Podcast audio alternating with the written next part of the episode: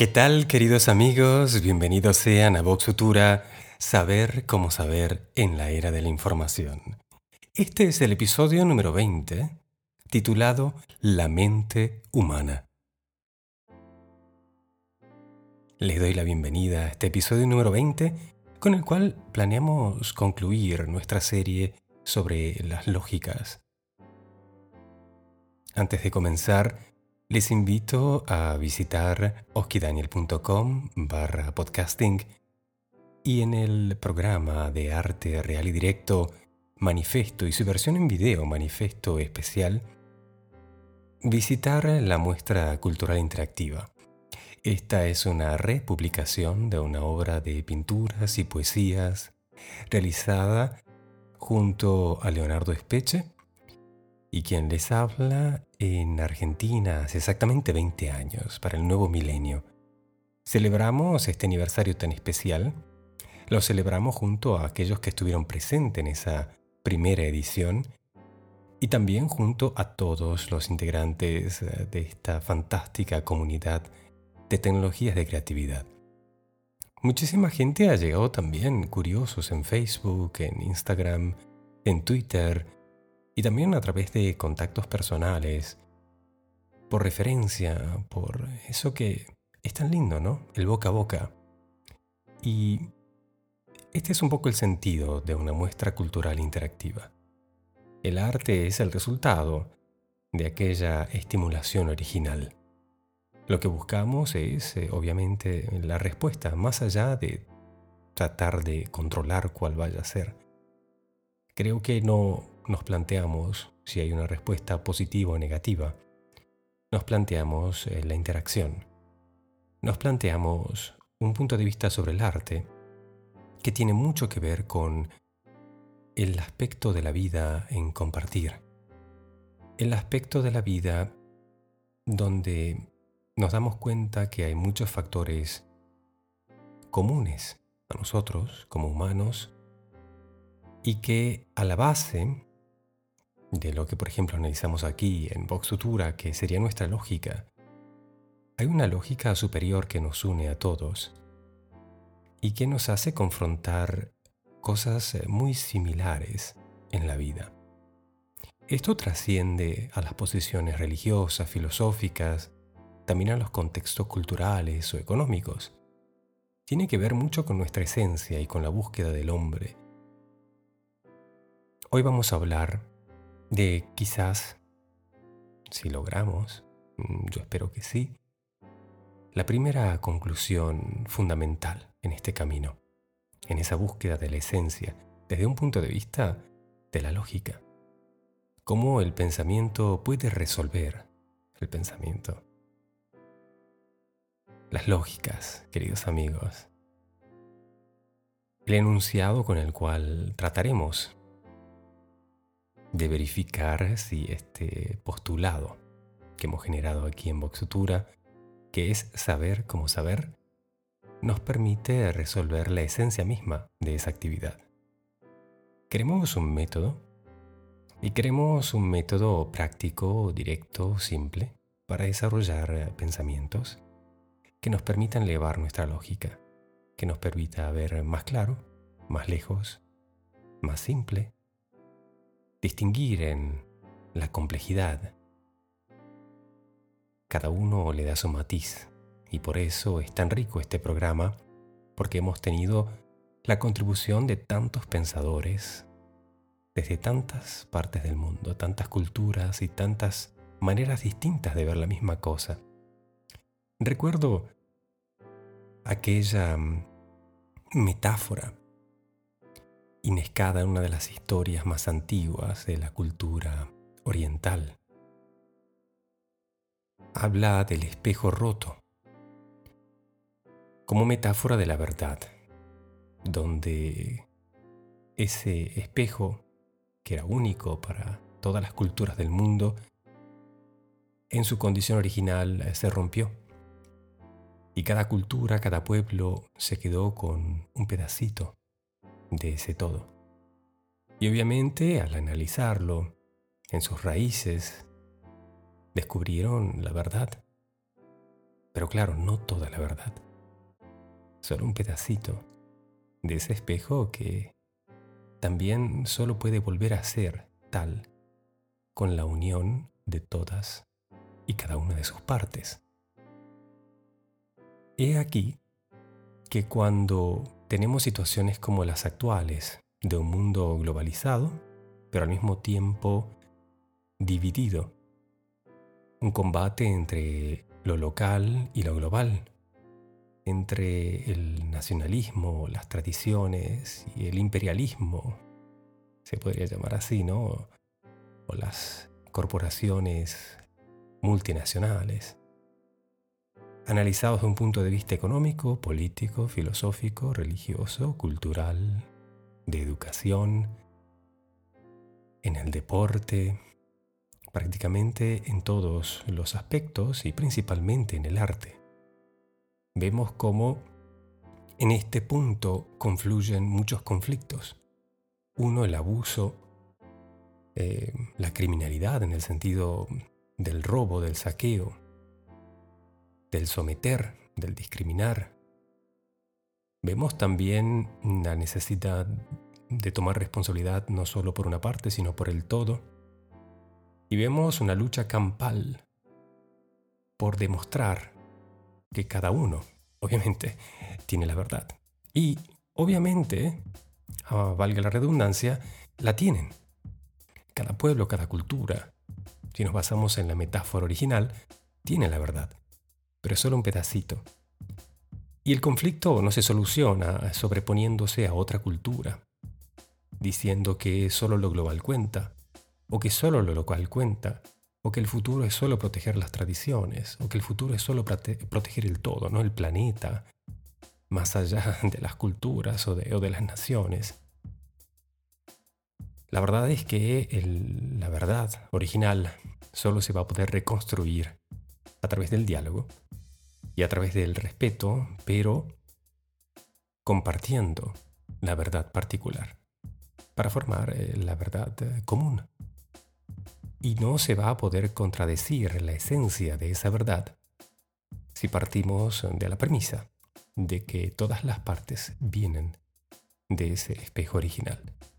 Esta es una metáfora muy interesante que se puede usar también como punto de partida para analizar quizás estos puntos conflictivos entre distintas partes cuando, al fin y al cabo, viven en el mismo planeta, disponen prácticamente de recursos eh, constantemente cambiantes y en peligro.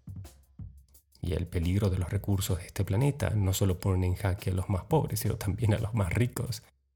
Aunque la puedan pasar mejor por un tiempo, el futuro es apremiante y el hombre tiene que lograr de manera inminente sobreponerse a esto que no ha sido posible en todos los milenios hasta el día de hoy. ¿Logrará el hombre hacer ese salto? ¿Pasar de Homo sapiens a Homo novis? Esta es la pregunta de hoy.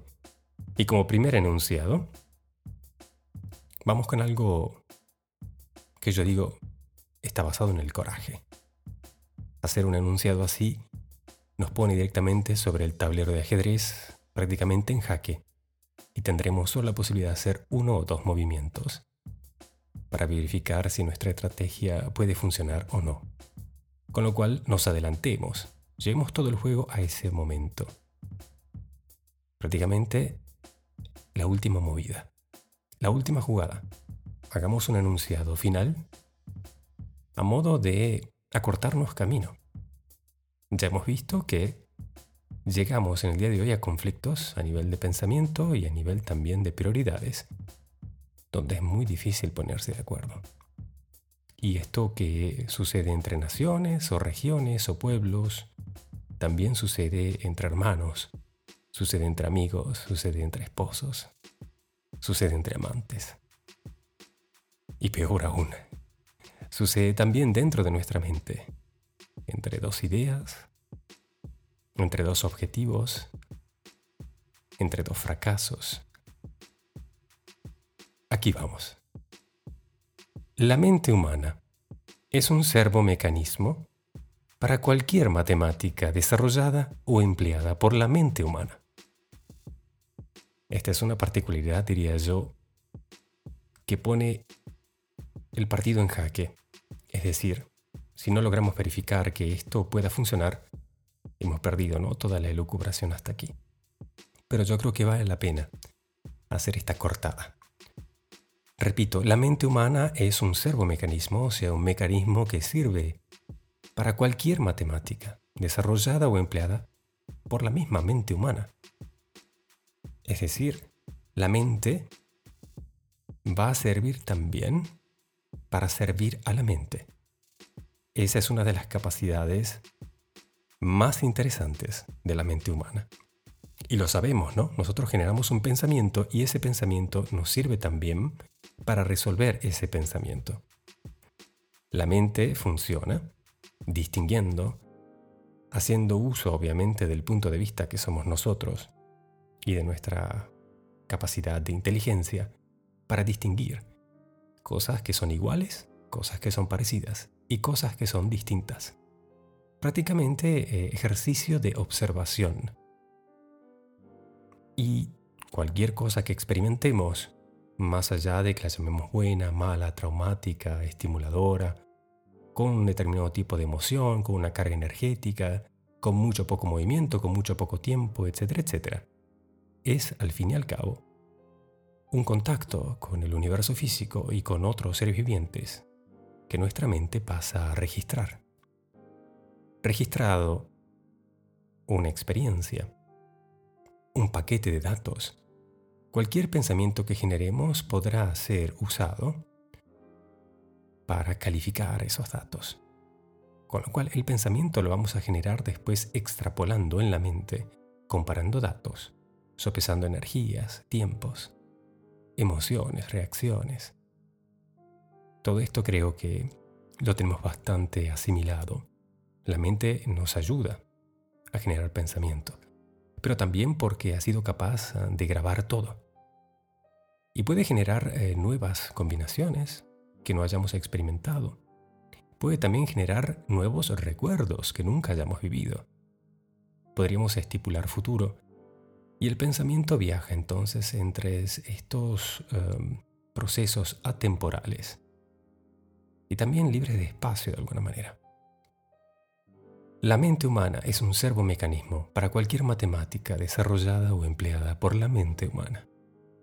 Partiendo de esta premisa, de que la mente puede servir a la propia mente, hagamos un postulado y como lo aclaramos en el episodio anterior, el 19, titulado Postulados, un postulado es una verdad autocreada, una decisión que tomamos sobre algo que hayamos visto o no. Después se verificará si realmente tiene valor, es decir, que lo podemos usar porque nos permite descubrir otros fenómenos. Pero se compone de cuatro decisiones. Primero, ¿qué pasó? Segundo, dónde pasó. Tercero, cuándo pasó. Y quinto, cómo pasó. ¿Qué, dónde, cuándo y cómo? No puede faltar ninguna de esas cuatro, sino no sería un postulado, no sería una verdad, sería una especie de verdad cambiante. Lo que llamamos consideración. Se puede decir que la mentira es una especie de consideración, pero llega a ser 100% mentira cuando obviamente creamos un postulado contrario al que sabemos que es verdad. Con lo cual, como no estamos interesados en cosas que no nos ayuden, es decir, a descubrir cosas que funcionan, no nos concentramos tanto en la mecánica de la mentira, pero sí es fácil de construir su estructura partiendo de la misma definición de un postulado. Nuestro anuncio de hoy, basado en lo que acabamos de decir, es postulado. La mente humana y las invenciones de la mente humana son capaces de resolver todos y cada uno de los problemas que pueden percibirse, medirse o experimentarse directa o indirectamente. Visto que, si consideramos que la mente humana nos ayuda a registrar todo lo que vivimos, y también todo lo que pensamos, y también a generar pensamiento combinando lo que hemos registrado y lo que hemos pensado, obviamente, la mente humana y las invenciones de la mente humana son capaces de resolver todos y cada uno de los problemas que pueden percibirse, medirse o experimentarse directa o indirectamente. Y fijémonos aquí que dice que se pueden percibir, que se pueden medir o que se pueden experimentar de alguna manera. Si no se pudieran percibir, si no se pudieran medir o experimentar, no se pueden resolver. Aquí es importante porque en la escala de los pensamientos están aquellos que están completamente desconectados de la experiencia, de la percepción o de alguna manera la confrontación. Y están aquellos pensamientos que nacen de realmente tratar de comunicar, de ponerse en acción, de tratar de observar. Con lo cual la mente puede volverse muy abstracta, negando la observación, o la mente puede volverse muy funcional, trabajando directamente sobre la observación. Con lo cual esto no es rol de la mente, sino rol nuestro, de la vida, de guiar la mente hacia la observación y no tanto, mm, no diría imaginación, pero sí al evitar la observación. Cada vez que llevemos la mente a evitar la observación, nos va a dar resultados obviamente que no se pueden percibir, que no se pueden medir y que no se pueden experimentar, con lo cual no va a poder resolver ninguna de sus propias invenciones, como tampoco ninguno de los problemas que nosotros sí, a través de la experiencia en la vida, estemos percibiendo, midiendo o experimentando. De esto sale otra conclusión. La mente humana es capaz de resolver el problema de la mente humana. Y esto ya lo veníamos adelantando. Si yo a través de un mecanismo percibo todo lo que experimento y al mismo tiempo percibo todo lo que no experimento, sino lo que elucubro sobre esa experiencia, lo que elucubro sobre una posible futura experiencia o lo que elucubro sobre una experiencia pasada, incluso hasta las que no hayan existido, ese mecanismo que llamo mente humana, que registra todo y que además permite hacer combinaciones, contiene en sí la solución. ¿La solución a qué? La misma mente humana. ¿Y qué podría ser el problema de la mente humana? Bueno, el problema de la mente humana podría ser que se vuelva disfuncional, es decir, como ya lo decíamos hace un ratito, se aleje de la observación y entonces me esté dando respuestas que no son reales, que no funcionan algún nivel de locura, de obsesión, de compulsión, em, de fantasías que puedan llegar a ser hasta incluso deprimentes, destructivas, dañinas para la vida. Con lo cual cualquiera de esos problemas que la mente pueda estar teniendo se resuelven con la misma mente. No quiere decir que todo se resuelva solo pensando, pero sí que la solución está en la misma mente y que la misma estructura que tiene, por definición, permite encontrar aquello que nosotros llamamos solución. Hace un tiempo en Vox Futura analizamos el tema de los problemas, ¿verdad? Y consideramos que obviamente un problema es equivalente a una solución. Si tengo un problema que es mil euros, la solución es mil euros. La única diferencia entre una y otra es la secuencia. Y generalmente pensamos que un problema viene antes y la solución viene después. Veo aquí que analizando más en detalle, y aquí les invito a escuchar el episodio de Vox Futura sobre problemas y soluciones si no lo han escuchado, la conclusión esencial es que, mm, primero que nada, está la solución, después viene el problema. Y ahí está un poco el jaque mate al problema, y es que la solución en sí eh, es un problema, o el problema es una solución, por una cuestión matemática, ¿no? de equivalencias. Pero en el tiempo, la solución precede al problema. Con lo cual nadie empieza un problema desde cero solo por tener ganas de tener problemas. Nosotros como vida grabamos nuestra experiencia, pensamos y hacemos cosas que mm, se podría decir son soluciones. Queremos vivir mejor, queremos hacer cosas. Con lo cual, el primer paso es la solución.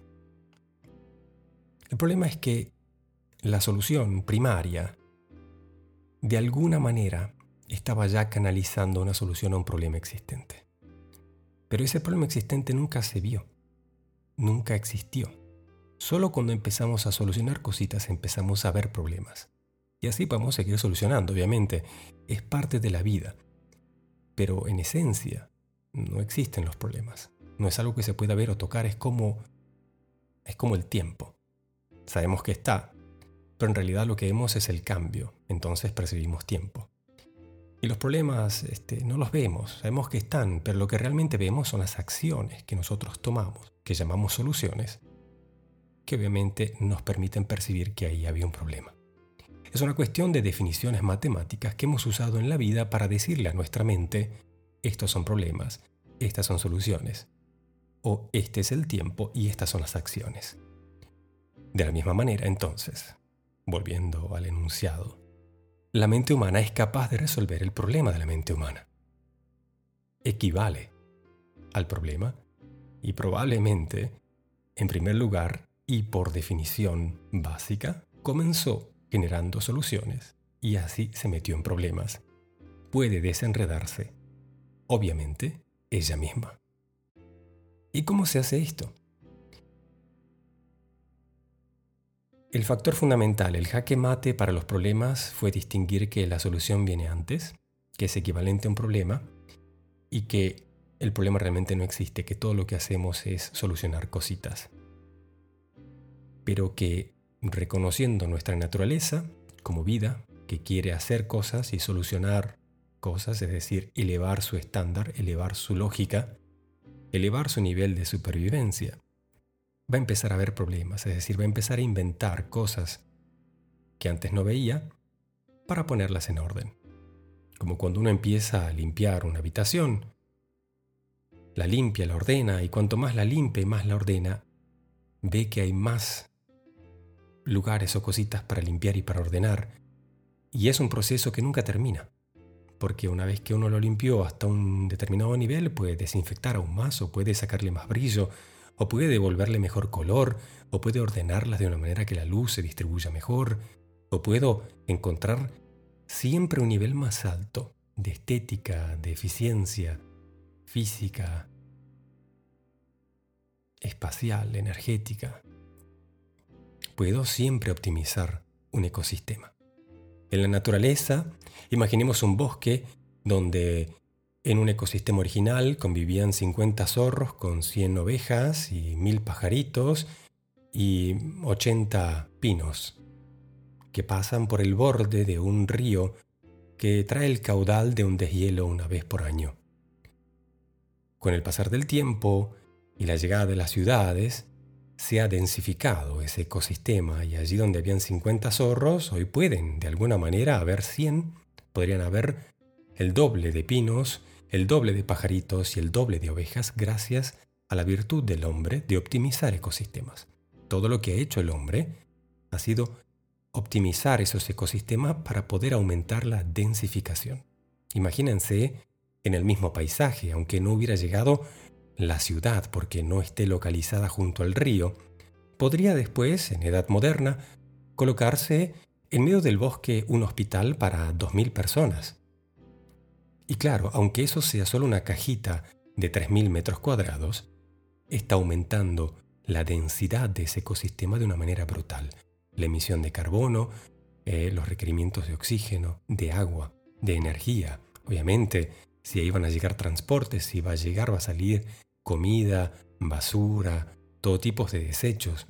Habrá también que ver cómo se puede aumentar los recursos para que ese ecosistema, no solo en animal, sino también el vegetal y el del flujo climático, de gases, energético, etcétera, etcétera, pueda mantenerse en equilibrio o pueda compensarse con algún ecosistema vecino.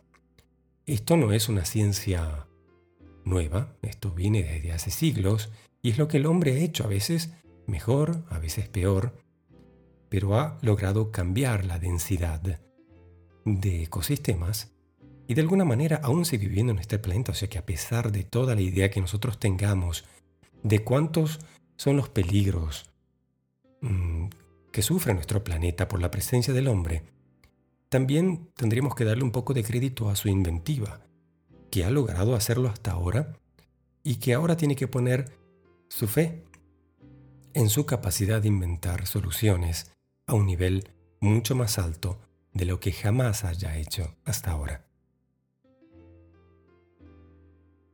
Pero para no alargar más, porque creo que esto también se entiende, como la misma función de la mente. Si hacemos un paragón entre lo que fue el jaque mate a los problemas y queremos ahora presentar lo que es el jaque mate a los problemas de la mente, ¿cuál sería la estrategia? Bueno, basados en el postulado que hicimos que dice que la mente humana y las invenciones de la mente humana son capaces de resolver todos y cada uno de los problemas que pueden percibirse, medirse o experimentarse directa o indirectamente. Es un postulado completo. Me dice, ¿qué va a pasar? Me dice, ¿cuándo va a pasar? Me dice, ¿dónde va a pasar? Y me dice, ¿de qué manera va a pasar? ¿De qué manera va a pasar? Cuando uno lleve a la mente a observar, a observar para que pueda distinguir entre lo que es, lo que no es o lo que se parece, es decir, el ejercicio de la inteligencia. Va a pasar prácticamente instantáneamente, con lo cual este no es un proceso de terapia, la terapia es otra cosa y tiene mucho más que ver con el punto de vista de la vida respecto a su mente o al mundo. Aquí no, no estamos hablando de psicología. Quizás estemos hablando algo un poco más eh, matemático respecto a la filosofía, que distingue entre lo que es la mente y lo que es el espíritu. El espíritu, la vida, mueve la mente, como si también permite que a través de la mente estimule su cerebro y los aparatos endócrinos en el cuerpo para generar movimiento, procesos dentro del mismo cuerpo, como si también acciones en el universo físico. ¿Cuál es entonces el jaque mate? Basado en este postulado que hicimos, la línea divisoria de solución de esta ciencia está entre por qué está sobreviviendo la vida y cómo está sobreviviendo la vida. Con lo cual, esta línea divisoria, esta distinción, es el primer paso para elevar nuestra lógica, es decir, para volvernos más inteligentes en el uso de nuestra mente, que será resolver los problemas que tenga, para que así después nos pueda servir en un nivel más alto de lógica. Es posible resolver cómo está sobreviviendo la vida sin resolver por qué está sobreviviendo la vida. Con lo cual podemos poner en jaque mate los problemas de la mente si le decimos a la mente que puede resolver todos sus problemas de cómo, incluso sin resolver los problemas de por qué. Veamos que en el caso de los problemas hicimos lo mismo. Dijimos, es posible resolver los problemas. Sabemos cómo, aunque no sepamos por qué. ¿Por qué el hombre no ve los problemas y cuando crea una solución de pronto tiene un problema? No, sabemos por qué, o quizás podríamos llegar a saber, pero a través de estos postulados que hemos hecho, diciendo que nos interesaba resolver los problemas, más allá de por qué los tuvimos, logramos encontrar eh, prácticamente una ley universal, si la podríamos llamar así, para aniquilarlos. Con lo cual, con la mente pasa lo mismo. Podríamos decirle, Mira, mm, no vamos a ocuparnos ahora de por qué ha pasado esto, o de por qué sigue pasando, de por qué va a seguir pasando. De, ello vamos a ocuparnos también, pero primero resolvamos los problemas que estamos percibiendo. Sabemos cómo, aunque no sepamos por qué. ¿Estamos de acuerdo? Y entonces ahí la lógica cambia obviamente el focus. Y ahí hemos puesto un jaque mate, diciéndole, todo lo que has percibido y que lo has mezclado y que te ha generado lo que ahora llamamos un problema. Lo podés resolver porque todas las partes están en tu posesión, no es como un espejo roto donde cada pedacito de verdad está desparramada por una cultura del mundo. No, aquí todo ha sido percibido por una mente y el problema que tiene esa mente se puede resolver con los mismos datos que esa mente tiene. Se mezclaron, se desordenaron, se computaron de manera equivocada y está dando ahora resultados que no funcionan, con lo cual para hacerla dar resultados que funcionan hay que poner cierto orden. con qué criterio vamos a poner orden, diciendo que puede ponerlo, aunque no sepa por sí sola descubrir por qué se metió en ese problema. Y entonces, la resolución de los estudios filosóficos, científicos y humanos, como la economía, la política, la sociología, la medicina, la criminología, etc., depende principalmente de la resolución de los problemas de la mente humana. ¿Por qué? Porque es con la mente con la cual percibimos lo que hacemos, lo que pasa en el mundo, lo que leemos, lo que pensamos. Y es la combinación, obviamente, de muchas mentes juntas lo que puede portar a una situación muy caótica si esas mentes no están resueltas. Sabemos, ¿no? Quienes hemos tratado de resolver problemas juntándonos en un comité o haciendo una reunión, sabemos que de eso nunca sale una solución. Al máximo salen peleas o salen discusiones o, en el mejor de los casos, debates interesantes. Pero si ya cada uno de esos individuos que acude a la reunión no tiene su mente en orden, no la tiene resuelta y no tiene ya prácticamente en sus manos la solución al problema y después solamente se tiene que discutir qué solución es mejor. Creo que estamos muy lejos de tener una estructura funcional como seres humanos.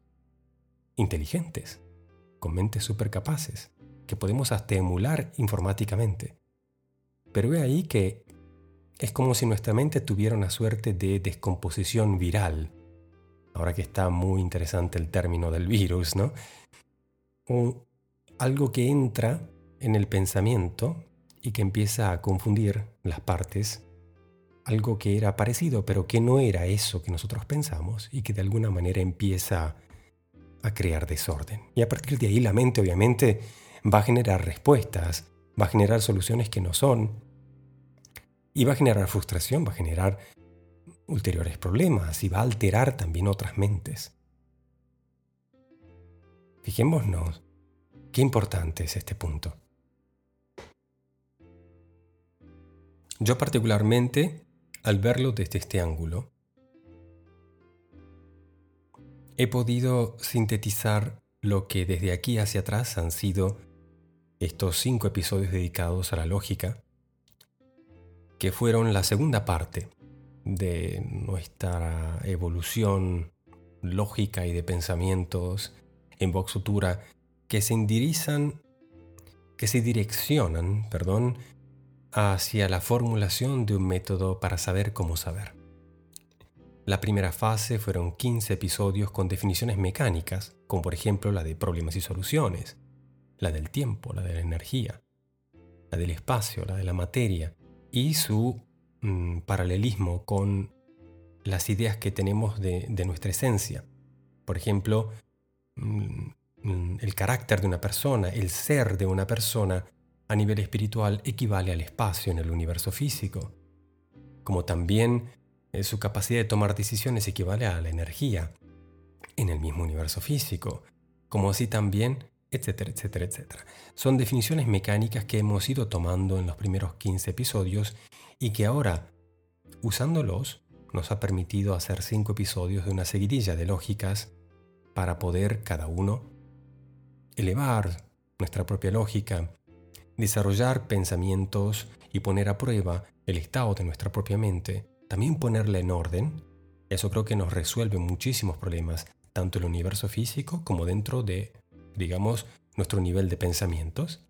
Y puede dar lugar también a una terapia muy, muy saludable, la del mejoramiento personal, la de la generación de hábitos, la de una conciencia a nivel emotivo, la de cierto nivel empático, eh, un desarrollo social, eh, una nueva percepción de la cultura, una nueva conexión a nivel del arte, sea con la naturaleza que con la mm, natura construida, que es la cultura del hombre, en, en cuanto a la idea de sí mismo, en cuanto a la idea de su familia, de su intimidad, como también la de su comunidad y la del mundo, la idea del cosmopolitismo, la idea de la responsabilidad que tenemos como ciudadanos de un planeta, de un cosmos.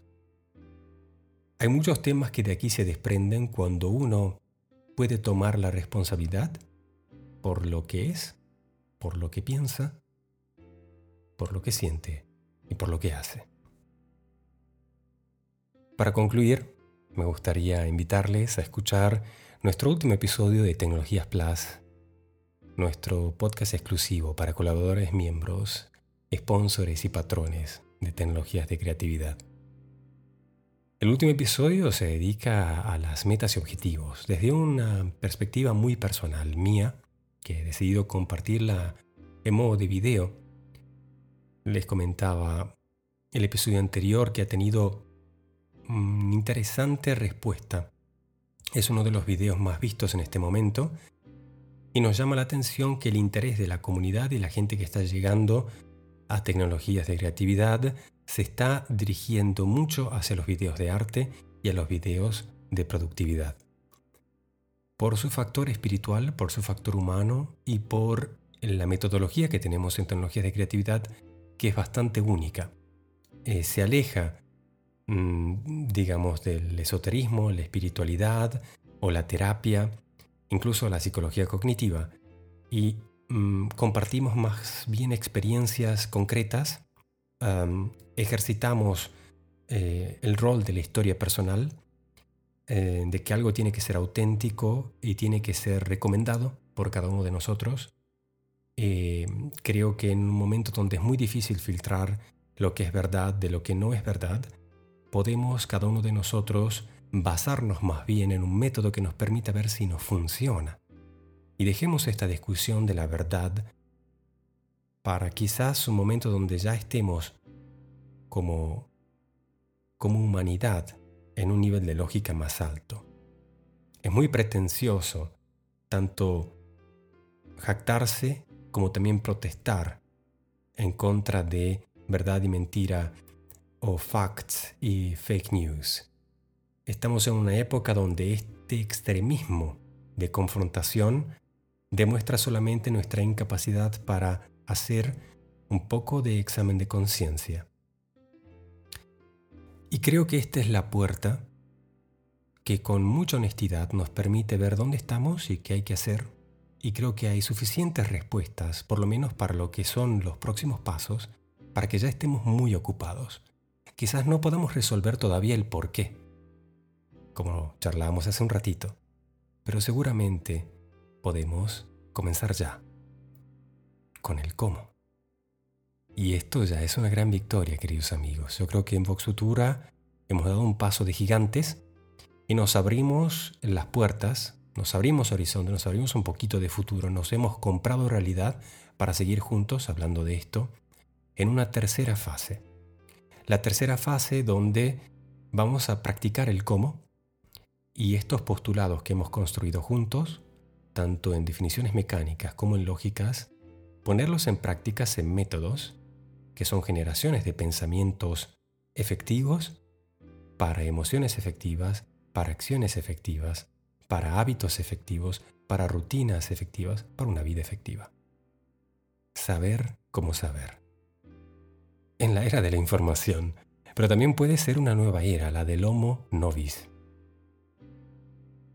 Del Homo que sabe,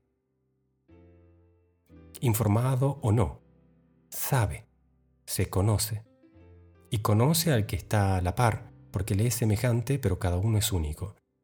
Creo que ahí podríamos, después de esa tercera fase, volver a las raíces de la filosofía y darle un tinte más poético. Pero ahí sí que se disfruta, ¿verdad? Yo creo que puede ser un final de un año épico, el 2020, que recordemos sobre todo. Por todas aquellas cosas que hemos comprendido de nosotros mismos. Todos los momentos ajá que nos han hecho eternos y que han hecho eternos a todos los que han podido compartir con nosotros y llevar por todos los canales de comunicación no solo un mensaje de esperanza, sino em, de alegría, de certeza. Estamos envueltos en problemas que hemos creado nosotros tratando de resolver nuestra propia existencia. Yo creo que es momento de dejar de lado el buscar de manera loca el por qué y reconquistar aquello que de alguna manera ya en apatía habíamos decidido perder y nos hemos considerado perezosos como, como especie. y nos pongamos de pie en acción con, con muchas ganas, porque no hay razón para no tener ganas cuando uno ya sabe cómo. Es una apuesta, es un desafío, y así como en el episodio 15 hice una realmente una declaración de intenciones y, y he pedido a cada uno de los oyentes que ejercite sus ganas, que ejercite realmente su poder de ponerse en pie, de ponerse en marcha, porque una vez que uno se pone en marcha, una vez que el hombre se pone en marcha, nada ni nadie lo puede parar. Él sabe cómo. Él sabe exactamente cómo tiene una mente que ha captado todo, tiene una mente que lo ha pensado todo, y tiene una mente que lo ha complicado todo, y tiene una mente que responde a sus comandos. Puede empezar paulatinamente o en un santiamén, como quiera, a dar respuestas perfectas en un orden y una clasificación perfectas para la situación que tiene, no la que no tiene. Con lo cual tiene que estar presente, tiene que observar y para resolver cualquier cosa no tiene que estar ya pensando, no tiene que ya estar creyendo o sintiendo o imaginando, no, tiene que simplemente estar presente. Tiene el hombre que ponerse de pie y ser nuevo, uno que sabe. Queridos amigos, desde Suiza os Daniel un gran saludo. Les deseo lo mejor, que disfruten de las lógicas y que nos escriban estas experiencias que nos llevarán a esta tercera fase. Un gran saludo y hasta la próxima.